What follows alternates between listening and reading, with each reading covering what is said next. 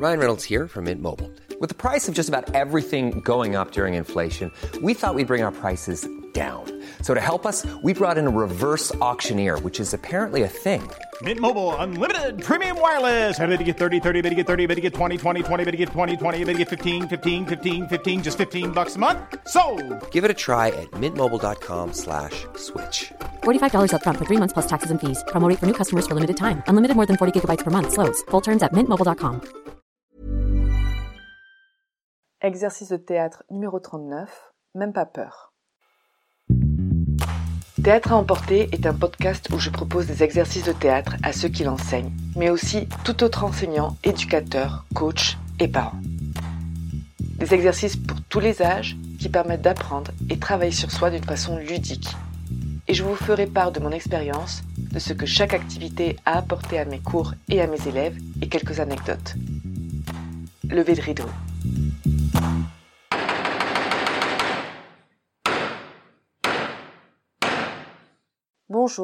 Alors pour cet exercice, qui est assez difficile, nous allons avoir besoin de minimum deux personnes.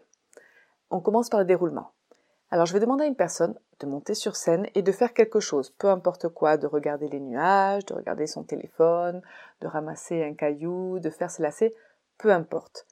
Une autre personne sera derrière, ne sera pas à la vue de celle qui est en train de faire l'action, et s'approchera pour le toucher lui parler.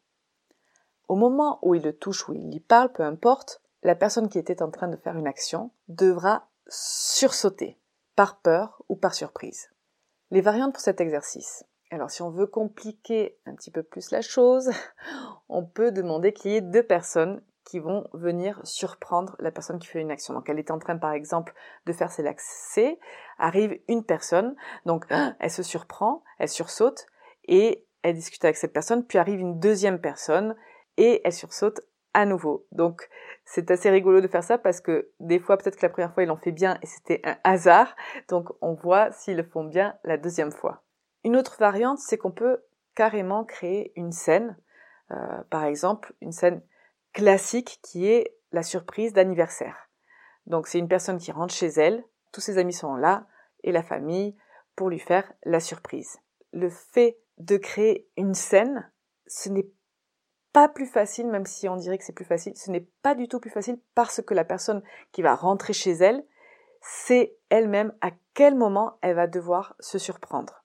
Une autre variante qui peut être intéressante, c'est de proposer qu'une fois la surprise, la réaction, qu'une fois que la personne a réagi, s'est surpris, d'avoir une réaction tout de suite après, imposée ou improvisée, comme par exemple s'énerver ou s'évanouir, rire, manquer de souffle, ne pas réussir à, par exemple, à calmer sa peur, etc. Observation durant l'exercice. Alors, c'est un exercice qui est assez difficile à réaliser. Ça paraît simple, ça paraît drôle, ça paraît amusant, mais c'est assez difficile parce que se surprendre quand on sait que ça va arriver, ce n'est pas la même chose que se surprendre quand on sait que ça ne va pas arriver. Quand on ne sait pas que ça va arriver plutôt. Donc, le stress que l'on sent juste avant que ce moment arrive, souvent provoque soit une réaction anticipée, soit une réaction en retard de quelques secondes. Et puis, tout le corps parle, le regard aussi parle.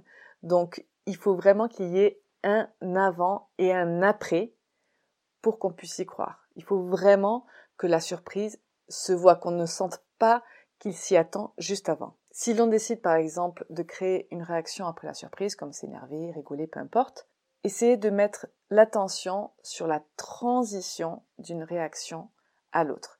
Et elle est très intéressante à travailler. Alors, pour s'entraîner, soit on peut le faire chez soi, d'ailleurs on peut le faire très bien tout seul, on peut se mettre un minuteur ou une alarme sur le téléphone, ou alors en classe, quand on est en groupe, je les fais marcher et je tape dans les mains, et à chaque fois que je tape dans les mains, ils doivent se surprendre. Donc c'est un bon entraînement, plus c'est fait, bien évidemment, et mieux on réagit.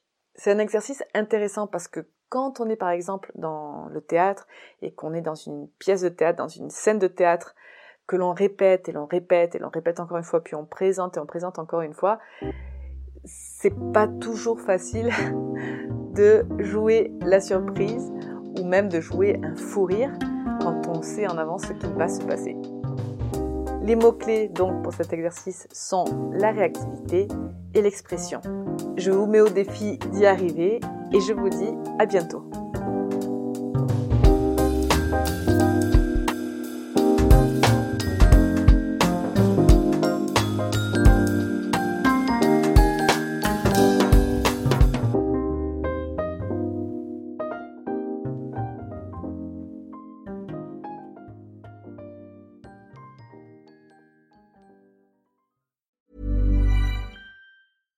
When you make decisions for your company, you look for the no-brainers. And if you have a lot of mailing to do, stamps.com is the ultimate no-brainer. It streamlines your processes to make your business more efficient, which makes you less busy. Mail checks, invoices, legal documents, and everything you need to keep your business running with stamps.com.